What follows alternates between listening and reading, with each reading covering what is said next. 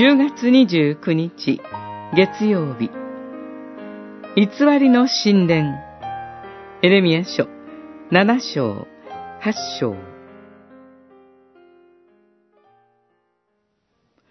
主の神殿。主の神殿。主の神殿という虚しい言葉により頼んではならない。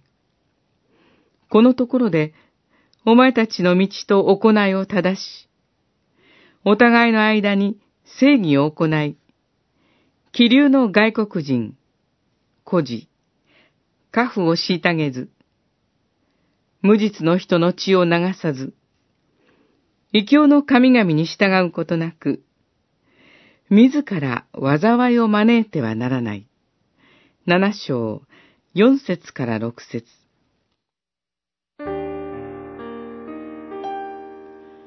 エルサレム神殿は、神の臨在の証であり、イスラエルの誉れとして礼拝が捧げられていました。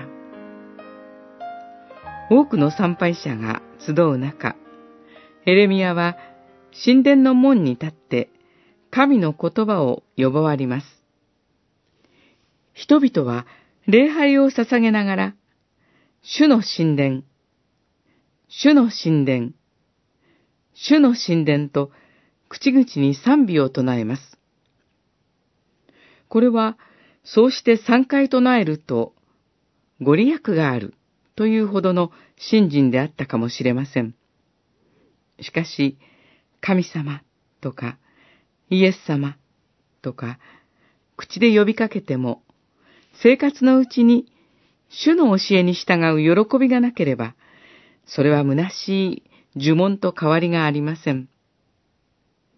イスラエルに与えられた神殿は、そこから語られる神の言葉に聞き従ってこそ、人々の命となります。真の信仰を失った形ばかりの宗教に、民の魂を救う力はありません。神がお作りになるのは、見せかけの平和ではなく、神の霊によって正義と愛を生み出す真の平和です。そのために、神は情熱を込めて民に呼びかけ続けます。罪に囚われている人間には、自分から悔い改める力はありません。けれども、精霊が御言葉と共に働くとき、真の悔い改めと信仰によって人は生きることができます。